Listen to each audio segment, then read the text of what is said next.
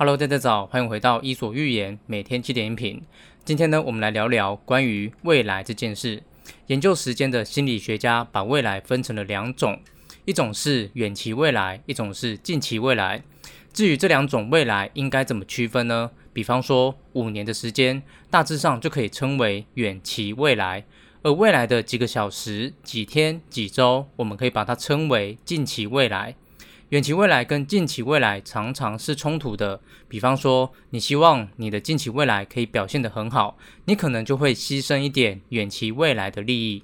另外，你希望替远期未来着想，你可能就必须牺牲近期未来的绩效。《精进如何成为一个很厉害的人》这本书的作者给了关于这两种未来的两个建议。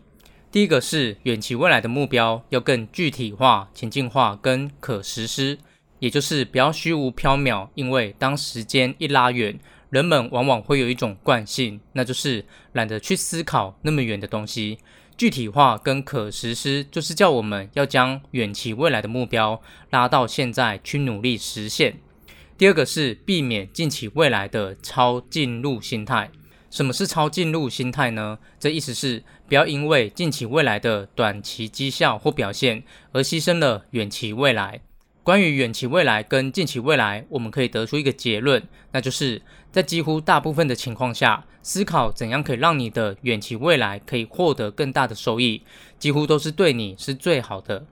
好，以上就今天的内容，希望对你有启发。如果你觉得对你有帮助，请帮我分享给你的朋友，邀请他加入我的 Line。谢谢你，我们明天早上七点见喽。